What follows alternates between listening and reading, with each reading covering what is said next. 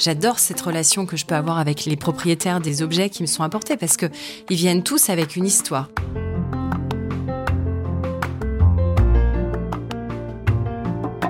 Ce qui m'a attiré dans la restauration de mobilier, c'est que plutôt que de considérer que je me cache derrière quelqu'un, je considère plutôt que j'apprends de quelqu'un. Bonjour et bienvenue dans Travail Soigné, le podcast des gens qui aiment leur métier et qui en parlent bien. Une fois par mois, je vous invite à découvrir une personnalité, son rapport au travail et sa satisfaction intime d'exercer son métier avec soin. Aujourd'hui, je vous emmène dans mon quartier, Faubourg Saint-Antoine, à Paris, près de la place de la Bastille, découvrir l'atelier d'ébénisterie de Claire Butel, spécialisée dans la restauration de mobilier ancien. Bonjour Claire. Bonjour Hervé, bienvenue à l'atelier Moïbos. Merci de m'accueillir. Avec plaisir. C'est ravissant cette petite cour. N'est-ce pas? J'ai beaucoup de chance, je suis très très heureuse euh, d'avoir trouvé ma place dans cette petite cour du panier fleuri. La première chose qui m'a intéressé chez Claire, c'est son parcours atypique. Bien que la reconversion professionnelle ne soit pas la raison d'être de ce podcast, c'est un phénomène dont nous sommes de plus en plus témoins ou acteurs. Souvent, l'approche de la quarantaine agit comme un révélateur, mais Claire s'est rendue compte, bien avant d'autres, que son environnement de travail ne la satisfaisait pas pleinement. Au cours de cet épisode, elle vous racontera ses premiers pas dans le métier et la passion qui l'anime, mais commençons par une petite visite de l'atelier, méticuleusement ordonnée et d'une propreté qu'on imagine inhabituelle dans la profession. On me fait souvent la remarque que c'est très bien rangé. Euh, les gens rentrent en disant mais vous êtes sûr vous êtes ébéniste Et je dis oui oui. oui. mais euh, après c'est une question de caractère aussi je pense de manière de travailler.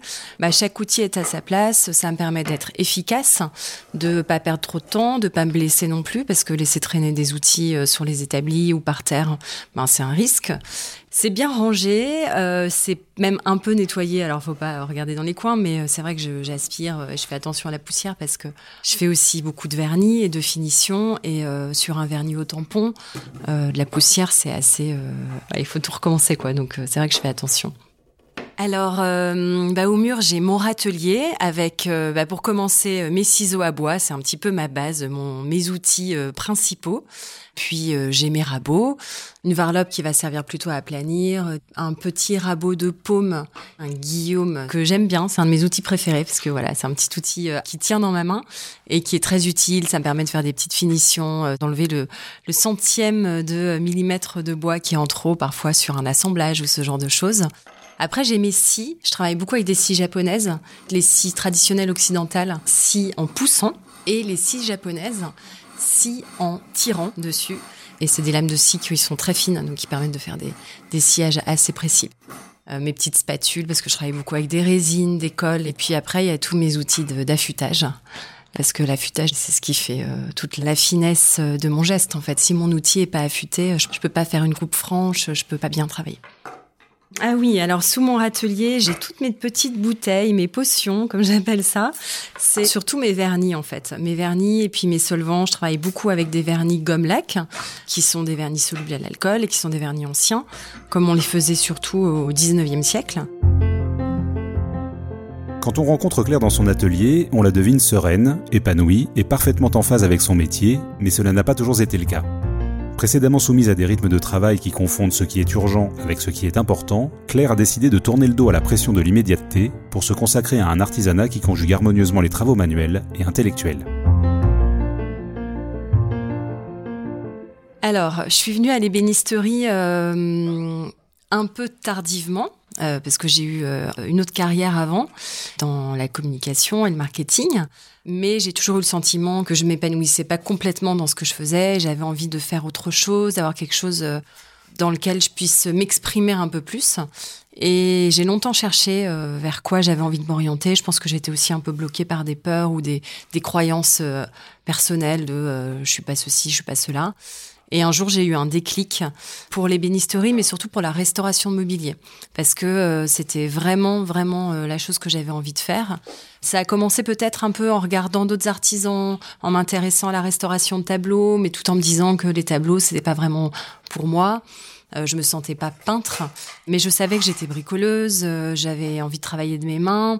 J'avais pas forcément envie de me mettre tout de suite dans un travail euh, créatif, genre je pars de zéro et je crée quelque chose. Mais j'avais quand même cette intuition d'aller vers quelque chose bah, en fait d'artisanal. Je m'en suis rendu compte après coup, mais à un moment donné, j'ai des pièces de puzzle qui se sont un petit peu euh, regroupées dans ma tête et je me suis dit, mais en fait, j'adore travailler de mes mains, j'adore le bois, j'adore les lieux chargés d'histoire, j'adore l'histoire et je trouve ça assez incroyable que euh, un objet euh, survive de loin à un être humain et puisse transmettre cette atmosphère, une époque révolue et que l'objet pourtant est toujours là.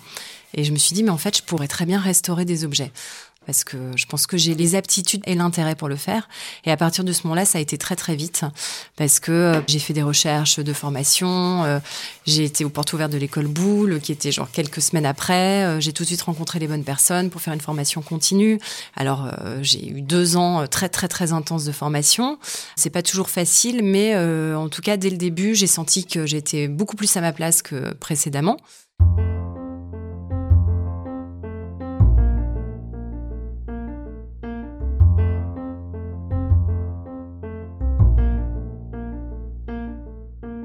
Et euh, je me suis retrouvée aussi dans le sens où euh, c'est un métier qui est très manuel, mais qui est très intellectuel aussi et très pragmatique.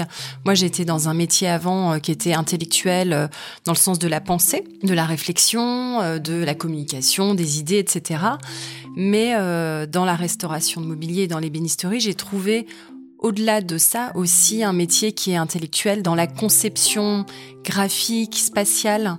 C'est beaucoup de calculs, de dessins techniques, de géométrie, mais il y a aussi beaucoup de chimie parce que j'ai besoin de savoir comment euh, mes produits vont réagir les uns avec les autres, euh, quel solvant je peux utiliser sur tel vernis, pouvoir reconnaître l'école, etc. Alors que euh, moi à l'école j'avais zappé tout ce qui était maths, scientifique le plus tôt possible avec cette persuasion que c'était pas pour moi et que jamais de la vie je serais une scientifique ou une matheuse. Et en fait là tout à coup je me suis rendu compte, parce qu'un jour j'ai pris mes cours de l'école Boulle en formation continue et mes cours de géométrie au collège, alors que j'avais l'impression de tout apprendre de zéro, que j'avais jamais fait ça à l'école. Et mes cours du collège étaient exactement les mêmes. Comme quoi, euh, voilà, j'avais trouvé un sens à euh, tous ces exercices, toutes ces problématiques géométriques, euh, spatiales, etc. Et c'est un truc qui me plaît énormément dans ce travail, c'est que je travaille avec mes mains, je travaille beaucoup avec ma tête. J'ai beaucoup de recherches à faire et ça c'est quelque chose que j'aime beaucoup, c'est que chaque objet, je mène ma petite enquête, quelle époque, quelle technique, d'où ça vient. Parfois je retrouve des indices, des noms, des choses. En démontant un objet, on va retrouver un truc derrière un fond de tiroir ou parfois une inscription sur une serrure, ce genre de choses. Et à côté de ça, bah, il y a tout ce côté très pragmatique, très rigoureux. En tout cas, là, j'ai cette sensation dans mon métier aujourd'hui de euh, d'appliquer des méthodes, un savoir-faire et d'avoir quelque chose de plus carré, en tout cas une manière de travailler plus plus carré. Je transpose dans le vrai euh, tous ces apprentissages théoriques de l'école et ça m'étonne encore tous les jours. J'ai la chance d'être dans une cour entourée d'autres artisans qui, eux, font euh, leur métier depuis 30 ans. Et quand je parle avec eux, euh, bah, je vois qu'ils euh, sont toujours encore constamment en train d'apprendre et qu'ils sont toujours étonnés par une nouvelle pièce qui arrive. Et, je trouve ça hyper encourageant parce que voilà, je me dis, ben, j'ai pas fini d'apprendre. Apprendre est une chose, lancer son affaire en est une autre. Rien de prémédité de ce point de vue dans le parcours de Claire, car là encore, elle a suivi son instinct. Si l'enthousiasme des débuts s'est rapidement confronté à la réalité des chiffres, Claire a su faire preuve de réalisme pour surmonter les complexes qui entravent souvent les reconvertis, encouragée en cela par la bienveillance de ses voisins artisans. Donc euh, les choses se sont faites un petit peu euh, comme je le fais moi en général intuitivement, c'est-à-dire que je me suis dit il faut que je trouve un lieu pour travailler. Et en cherchant un lieu, je suis tombée sur l'atelier dans lequel je suis aujourd'hui, qui était euh, comme j'aurais pu le rêver, mais comme je cherchais pas à ce moment-là. C'est-à-dire que je suis dans une très jolie euh, cour fleurie avec euh, d'autres artisans. J'ai une belle verrière d'atelier. c'est l'image d'épinal de l'atelier. Et puis je me suis dit que c'était un signe qu'il fallait y aller qu'il fallait pas laisser passer cette opportunité. Donc ça a un peu précipité le fait que je monte une vraie structure.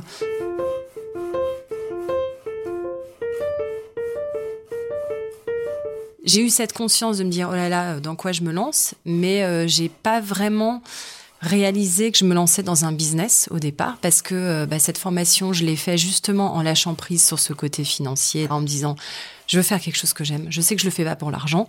Je veux juste euh, aller travailler le matin en étant contente et en étant motivée.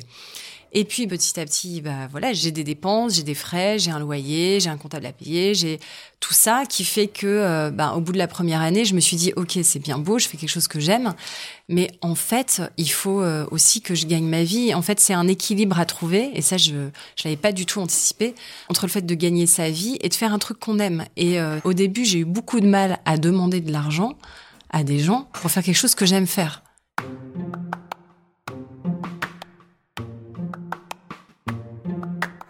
On n'est plus dans notre ancien métier et puis on arrive en n'ayant pas les 15 ans d'expérience qu'ont les autres personnes qui font euh, ce nouveau métier pour nous. Et à un moment donné, il faut assumer le fait que, voilà, moi je l'ai compris. Entre 15 euh, et 30 ans, j'ai pas fait de l'ébénisterie, j'ai rien appris de ce métier-là. Donc ces 15 ans-là, je les rattraperai jamais. Par contre, je suis riche d'une autre expérience et euh, elle peut venir enrichir mon expérience en ébénisterie, euh, ma manière de réfléchir, ma manière de gérer mon travail. J'ai une motivation qui est différente maintenant sur mon travail parce que justement je l'ai choisi et j'ai pris un risque donc je suis d'autant plus motivée.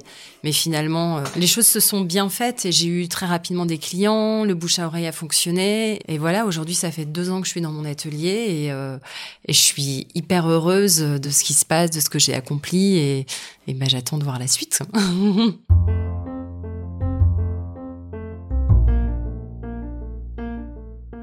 Alors j'ai été extrêmement bien accueillie par mes voisins artisans. On est une petite cour qui s'appelle la cour du panier fleuri, qui est traditionnellement une cour où il y a toujours eu des artisans. J'ai à côté de moi un fleuriste, un atelier de dorure, un artisan qui travaille le métal et un designer en maroquinerie. Donc on est vraiment dans une espèce de petit enclos artisanal comme il y en avait un petit peu partout dans le quartier euh, jusque dans les années 80, parce qu'on est vraiment dans le quartier historique des artisans du bois. Au quotidien, on communique, on travaille pas forcément tout le temps ensemble, on n'a pas toujours des problématiques euh, qui nous font travailler ensemble.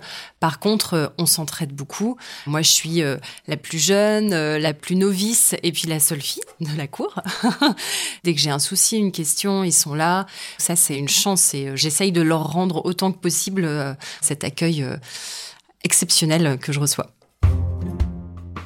Dans son nouveau métier, Claire développe un rapport au temps particulier, en restaurant des objets chargés d'histoire pour des clients respectueux de ce qu'il est nécessaire de mettre en œuvre pour un travail de qualité.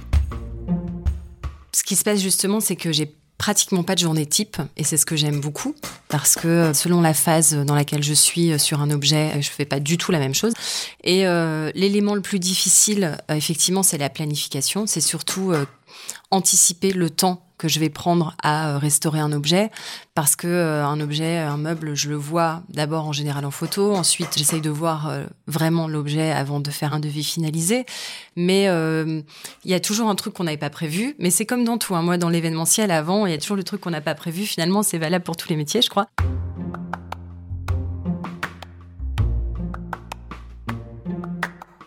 J'ai un métier où je peux facilement travailler sur deux, trois objets en même temps. Après, l'atelier n'étant pas plus grand que ce qu'il est, je peux pas non plus faire plus que ça. Mais ça permet euh, de travailler euh, en continu tout en ayant des temps de séchage. Parce que c'est vrai que moi, je travaille beaucoup avec des produits anciens, avec des longs temps de séchage ou de collage ou de prise, enfin voilà. Donc il y a des temps de latence. Parfois, si j'ai un gros meuble, je vais coller une partie et je peux très bien travailler sur le même meuble, mais sur une autre partie. Et parfois, quand c'est des objets ou des meubles un peu plus petits, je peux très bien travailler sur plusieurs choses en même temps.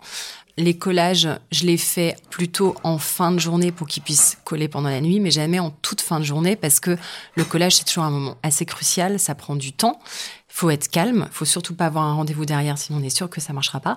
Je fais toujours des collages à blanc, j'essaye de tout anticiper, mais il y a toujours, une fois que la colle est dans l'assemblage, il y a toujours un truc qui se passe pas tout à fait comme prévu. Donc il faut être calme, avoir du temps. Et c'est les moments où, où je vais m'isoler un petit peu pour que ça se passe bien.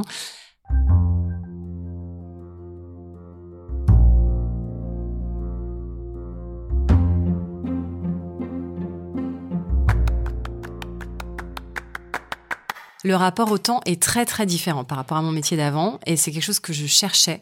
J'étais dans un métier où tout était tout le temps, tout le temps, tout le temps dans l'urgence et euh, j'avais très très envie de euh, lever le pied, de passer dans un monde où il faut du temps et que euh, le temps fait aussi la qualité. Et c'est très appréciable Aujourd'hui, j'essaye d'un peu plus m'organiser, de pas forcément répondre dans la seconde euh, au mail, parce que le client, si euh, je lui réponds le lendemain matin, au moment où je m'accorde une heure pour faire ça, pour lui, ça change rien et ça me permet d'être vraiment dispo et d'avoir réfléchi au truc avant de l'appeler. Et moi, ça me permet de travailler de manière beaucoup plus euh, structurée et effective et de garder mes temps de travail manuel, entre guillemets, et puis mes temps d'administratif et autres. Mes clients sont des particuliers, ils viennent avec des meubles auxquels ils tiennent beaucoup, euh, mais euh, qu'ils ont vu euh, petit à petit s'abîmer, se dégrader au fil du temps. En général, c'est une démarche qui est déjà assez longue pour eux de se dire je vais faire restaurer un meuble.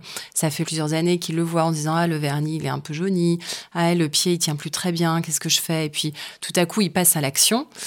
Et du coup, ils sont surtout, en tout cas jusqu'à présent, j'ai eu la chance d'avoir des clients qui privilégient le fait que euh, moi, je vais être très attentionnée sur euh, mes méthodes de travail et sur le meuble en lui-même et qui sont euh, pas forcément pressés et qui sont tout à fait compréhensifs sur le fait que bah voilà parfois un meuble il y a des jours et des jours de séchage, de collage, des étapes multiples et que un meuble il va rester facilement plusieurs semaines, parfois plusieurs mois à l'atelier. Ce qui m'intriguait le plus dans le métier de Claire était de devoir s'effacer derrière le travail d'un créateur, au risque, peut-être, de nourrir une certaine frustration. C'était oublier à quel point le travail de restauration peut être spectaculaire et que les recherches qu'il exige sont source d'un enrichissement personnel extrêmement gratifiant. Prenons l'exemple d'un meuble qui vient d'arriver à l'atelier.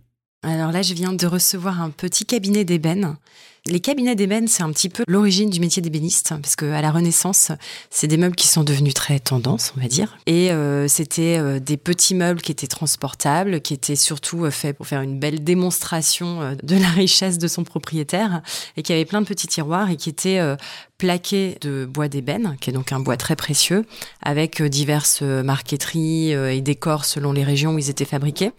Et c'est un peu à partir de là qu'on a commencé à différencier les menuisiers des ébénistes parce que euh, les ébénistes, c'était les travailleurs du bois qui étaient capables de travailler cet ébène. Et au fil du temps, c'est devenu euh, les travailleurs du bois qui étaient capables de travailler les plaquages.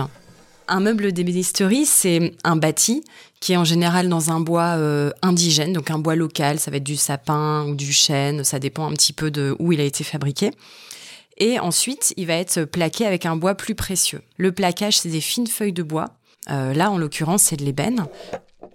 Euh, on a donc euh, plusieurs tiroirs et sur les cabinets d'ébène, on a souvent un petit théâtre central où il y a des jeux de perspective. La Renaissance, c'est vraiment la période où on découvre la perspective et on en joue beaucoup.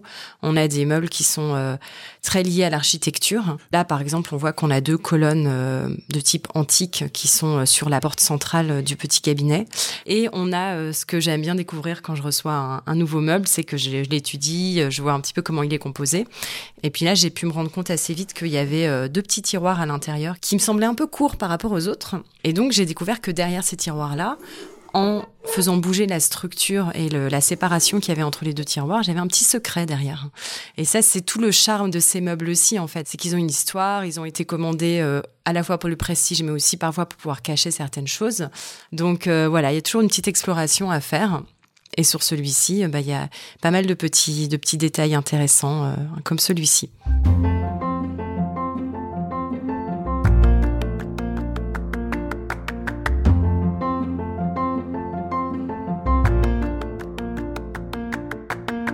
Peut-être qu'il y a un aspect euh, psychologique, il y, a quelque chose de très rassurant euh, de euh, entre guillemets se cacher derrière quelqu'un, même si moi j'ai jamais considéré que je me cachais derrière l'ébéniste qui avait fabriqué le meuble sur lequel je travaille plusieurs années ou siècles avant moi. Si mon travail est bien fait, on a l'impression que le meuble est parfait et qu'il est euh, tel qu'il était euh, il y a un siècle ou deux. Mais moi, en général, on m'apporte des meubles qui sont en très mauvais état et qui ont vraiment besoin d'une restauration. Donc pour le coup, pour moi, visuellement, c'est une vraie satisfaction parce que je vois vraiment mon travail et les propriétaires des meubles voient vraiment l'avant-après et souvent ils sont bluffés, ils s'attendent à une réparation. Et souvent, ils s'attendent pas à ce que euh, ça puisse retrouver un lustre tel que ça le retrouve euh, voilà la plupart du temps. Donc euh, pour moi il y a quand même quelque chose de très visuel. Après ce qui est sûr c'est que si il reste des défauts, euh, ce qui va se voir, c'est les défauts, les choses que j'ai pas pu restaurer, et toutes les choses que j'ai restaurées, elles se voient pas forcément. Moi, je prends beaucoup de photos et c'est bien parce que ça permet de se souvenir de ce que c'était avant. Parce que parfois, je passe des heures à perfectionner un truc. Je me dis non, mais c'est pas bien. Puis je reprends la photo de ce que c'était avant et je me dis ah ouais non, mais en fait c'est quand même pas mal.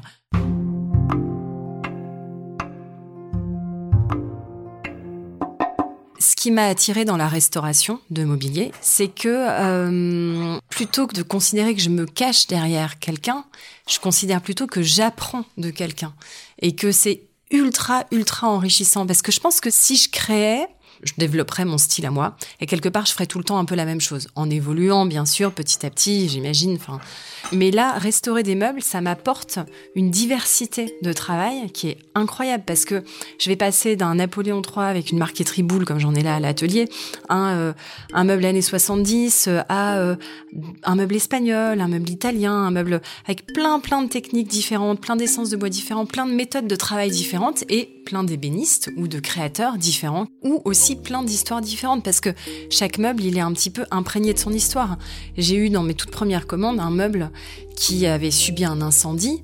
Pour la famille pour laquelle je l'ai restauré, il y a une histoire quand même très très forte et particulière aussi par rapport à ça. Parfois, c'est des meubles qui ont voyagé, des meubles qui ont été chinés et tout ça. En fait, je le sens dans le meuble, dans le travail que je fais sur le meuble, je le sens aussi dans mes conversations avec les personnes qui m'apportent les meubles. Il y a un côté finalement aussi très très humain. J'adore cette relation que je peux avoir avec les propriétaires des objets qui me sont apportés parce que ils viennent tous avec une histoire. Ils me disent pas j'ai une chaise à restaurer. Ils me disent, ah, c'est la chaise de ma grand-mère. Et en fait, euh, avant, elle était dans la maison de campagne. Et puis, j'ai déménagé. Et puis, dans le déménagement, elle s'est cassée. Mais en fait, j'aimerais bien le mettre dans ma nouvelle chambre. Et voilà, c'est jamais juste un objet. C'est une histoire. Et ça, je trouve ça super. Et puis, euh, bah, pour revenir au travail en lui-même de restauration, et j'ai vraiment le sentiment que je développe une forme de créativité dans la manière dont je vais essayer de euh, trouver le meilleur moyen de restaurer ce qui va pas sur l'objet, en respectant le travail qui a été fait par l'ébéniste ou le créateur d'origine, tout en trouvant, euh, moi, bah, la meilleure technique ou le produit correspondant, etc. Et finalement, vous voyez, je, j'ai plutôt l'impression de m'enrichir de quelqu'un plutôt que de me cacher derrière quelqu'un. Et puis j'essaye d'appliquer toute une méthodologie et une éthique de restauration et de trouver les meilleures méthodes pour le moins possible enlever de matière, garder au maximum la patine, toujours respecter les produits d'époque. Je vais essayer de pas mettre une colle vinylique dans un meuble 18e ou euh, de pas vernir un meuble 18e avec un vernis polyuréthane, par exemple, ce genre de choses. De pas euh, faire une transformation sur un meuble qui en a pas besoin. Et toute cette euh, éthique-là, elle me demande d'aller chercher des informations, de toujours lire, de me renseigner, d'appeler d'autres artisans. C'est important, je pense, de garder un réseau d'artisans, de pas avoir peur de dire, bah tiens, ça je l'ai jamais fait, tu le ferais comment? Ou là, je le sens pas, comment tu ferais ceci et cela? Et c'est ça que je trouve hyper enrichissant et super intéressant dans ce que je fais. Et donc, j'ai pas du tout, du tout ce sentiment euh, ou cette frustration de me dire euh, je fais un travail qu'on ne voit pas et je me cache derrière quelqu'un d'autre. Au contraire. Et j'imagine que si un jour j'ai envie d'être créative dans un sens différent et de créer quelque chose, en fait, je serais riche de tellement d'expériences que je le ferais différemment. Donc voilà, pas de frustration du tout. Au contraire.